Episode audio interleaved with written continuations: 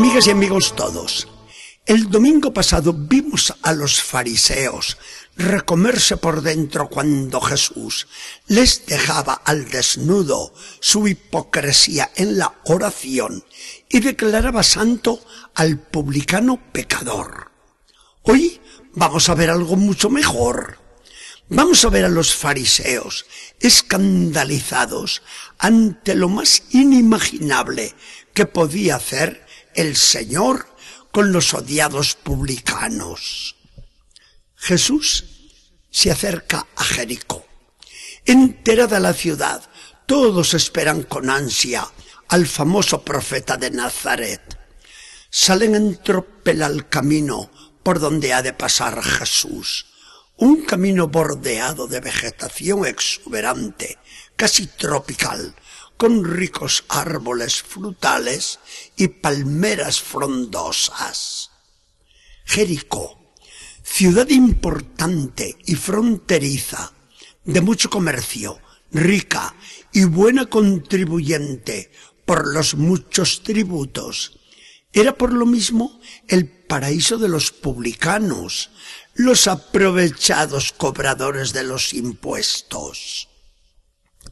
Entre los curiosos que salen a recibir a Jesús está también Zaqueo, nada menos que el jefe de los publicanos. Pero, como es pequeñito de estatura, no puede ver nada entre aquella multitud. Tiene entonces la buena ocurrencia de subirse a un árbol. Se sienta a horcajadas en sus ramas y ahora va a contemplar al maestro mejor que nadie. Avanza la turba y cuando ven a Zaqueo en aquella pose, todos miran, señalan y ríen. Miren, miren, Zaqueo, Zaqueo el publicano. Zaqueo sabe por qué le miran. Le señalan como al pecador más significado de la ciudad. Los fariseos sobre todo los señalan con más gusto y más inquina que nadie. Como todos miran, también Jesús al pasar alza la mirada, pero es para dejar desconcertados a todos. Zaqueo, baja, baja pronto y vete a prepararme alojamiento, porque hoy me quiero hospedar en tu casa. Zaqueo da un salto vertiginoso. Jesús en mi casa, el gran profeta conmigo. Y prepara un banquete digno del rico anfitrión y digno también de huésped semejante. Todos ya en la mesa, a la que Zaqueo ha convidado a todos sus compinches, los otros publicanos de la ciudad. Viene lo que tenía que venir. Las malas lenguas de los fariseos y de todo el pueblo, ¿eh? Se ceban en Jesús como cuchillas afiladas. Habráse visto Jesús autoinvitándose a la mesa de Zaqueo, el mayor pecador, y comiendo tan feliz con todos los pecadores de la ciudad. El escándalo no podía ser mayor. Todos están comiendo alegres, y Jesús más que nadie, cuando Zaqueo se levanta para brindar. Y lo que alza no es la copa de champaña, ¿eh? Sino su corazón. Mira, Señor, doy la mitad de todos mis bienes a los pobres. Y si he robado alguna cosa a alguien, le devuelvo cuatro veces más. Jesús podía haber comentado con ironía que si has robado alguna cosa a alguien, bandido, si todo lo que tienes es robado. Pero no. Jesús, caballero cien por cien, de corazón inmenso y exquisitamente delicado, ni hace alusión al pasado de Zaqueo. Se contenta con decir, lleno de gozo indecible, hoy, hoy ha entrado la salvación en esta casa, porque también Zaqueo es hijo de Abraham.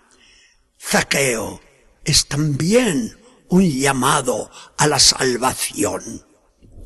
Y para que los fariseos se enteren bien, añade muy claro, porque yo he venido a buscar y a salvar lo que estaba perdido.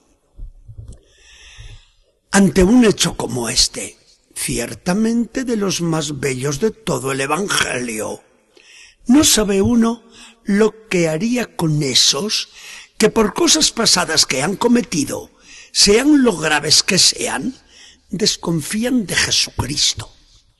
No se dan cuenta de que le hacen la mayor injuria.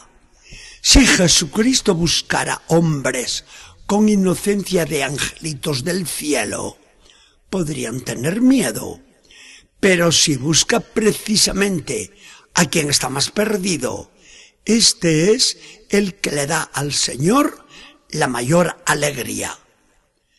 Le pasa a Jesucristo como al cirujano.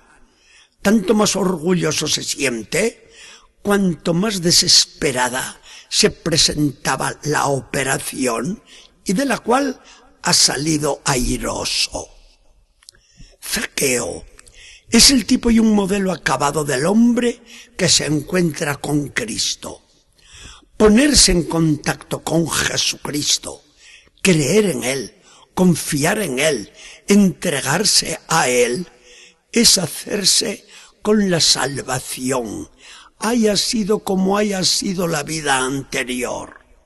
Y Zaqueo se da cuenta de que no le basta la fe.